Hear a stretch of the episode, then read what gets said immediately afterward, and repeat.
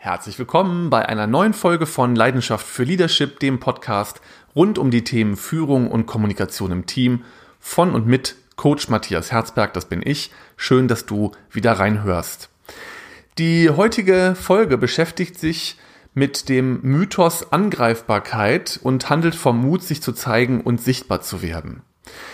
Weißt du, das ist nämlich so, in meinen ganzen Führungskräftetrainings geht es an vielen Stellen darum und auch in den Coachings, die ich gebe, dass es wichtig ist, sich mehr zu zeigen. Was heißt das jetzt? Wenn ich einen Konflikt mit irgendjemand habe, dann geht es darum, auch zu den Menschen hinzugehen und zu sagen, dass einem da gerade was fehlt oder dass man gerade ein Thema hat. Und ich arbeite gerne immer in meinen Trainings mit dem Eisbergmodell. Das hast du bestimmt auch schon mal irgendwo wahrgenommen. Grundaussage ist, in Bezug auf Kommunikation und Zusammenarbeit, da ist nur ein Siebtel über der Wasseroberfläche zu sehen und sechs Siebtel sind unter Wasser verborgen, also wie bei so einem Eisberg. Und in Bezug auf Kommunikation heißt das jetzt, wir sehen ja im Prinzip nur Bruchstücke dessen, was wirklich los ist. Also wir sehen, wir können Sprache wahrnehmen, den Tonfall hören, wir können Mimik, Gestik uns angucken, wir können uns Verhalten ansehen und wir können die Sprache analysieren, die die Person uns gegenüber wählt, also welche Worte sie benutzt zum Beispiel.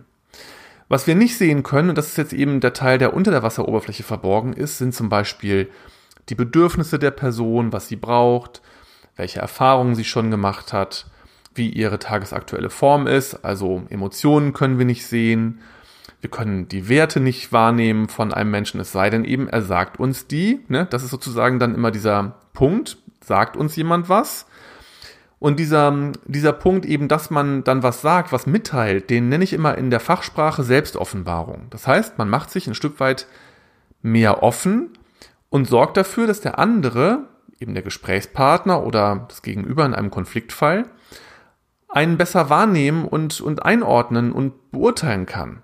Das ist wichtig. Weil, wenn ich mich nicht in ausreichendem Maß selbst öffne und Selbstoffenbarung mache, dann kann der andere mich gar nicht richtig gut einschätzen. Berechenbarkeit ist allerdings gerade im Kontext von Führung mega wichtig. Das heißt, ich empfehle immer den Führungskräften, macht euch berechenbar. Ähm, es darf klar sein an einer bestimmten Stelle, dass vielleicht jetzt ein Donnerwetter blüht, also hoffentlich ein konstruktives, aber auf eine berechenbare Art und Weise. Da ist Selbstoffenbarung total wichtig und es das heißt eben einfach mehr von dem Eisbergbauch, den wir nicht sehen können im täglichen Miteinander, also was dir wichtig ist, deine Werte, Erfahrungen, Gefühle, ähm, Vorurteile, ähm, das eben mehr offen zu machen. Und da sagen dann immer an der gleichen Stelle übrigens im Seminar die Leute, ja, aber wenn ich das mache, dann mache ich mich ja angreifbar.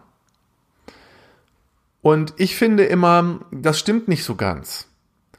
Wenn du dich mitteilst, dann produziert das natürlich eine Resonanz bei dem Gegenüber. Und es wird Dinge geben, die jetzt dein Gegenüber total toll findet und sich anschließend bei dir bedankt und sagt, ach super, dass du das zu mir gesagt hast. Also du kriegst eine positive Resonanz, dann gibt es vielleicht eine neutrale Resonanz, wo die Person sagt, na, da muss ich erstmal drüber nachdenken, weiß ich noch nicht, was das jetzt mit mir macht. Oder aber du kriegst ähm, ja eine blöde Resonanz, eine negative Resonanz und die Person sagt vielleicht, weiß ich nicht, das interessiert mich nicht oder auch das finde ich jetzt blöd. Ne? So, also ich arbeite immer dann mit einem Flipchart und dann male ich drei Smileys drauf, ne, für die Resonanzen. Lächelnder Smiley, neutraler Smiley und trauriger oder böser Smiley. So. Und aus der Nummer kommen wir natürlich nicht raus. Das heißt, natürlich, wenn wir uns öffnen, dann erzeugt das einfach eine Resonanz.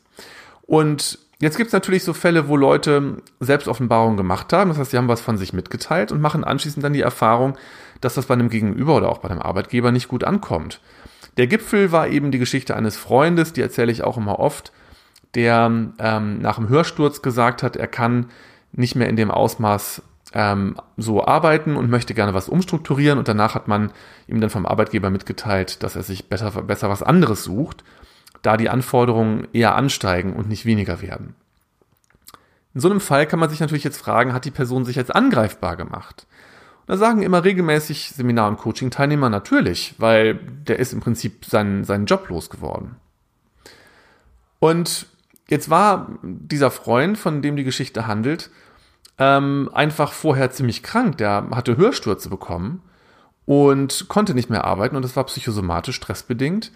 Jetzt kann man sich ja fragen, ja, hat er sich jetzt angreifbar gemacht? Er hat jetzt die Erfahrung gemacht, dass der Arbeitgeber offensichtlich nicht vorhat, mit ihm irgendwie pfleglich umzugehen. Und da war plötzlich Klarheit. Das ist vielleicht eine schmerzvolle Klarheit und eine traurige Klarheit, aber ich finde Klarheit ja immer wichtig, weil wenn Klarheit herrscht, kann ich auch handeln. Insofern ist mir dann lieber eine schmerzvolle Klarheit lieber, als ich sag mal so eine Pseudo-Happy-Atmosphäre, äh, ne, wo im Prinzip die Sachen nicht transparent sind, wo eben keine Klarheit herrscht. Insofern finde ich es wichtig, sich zu zeigen und sichtbar zu werden. Und das mit der Angreifbarkeit, das ist für mich ein Mythos.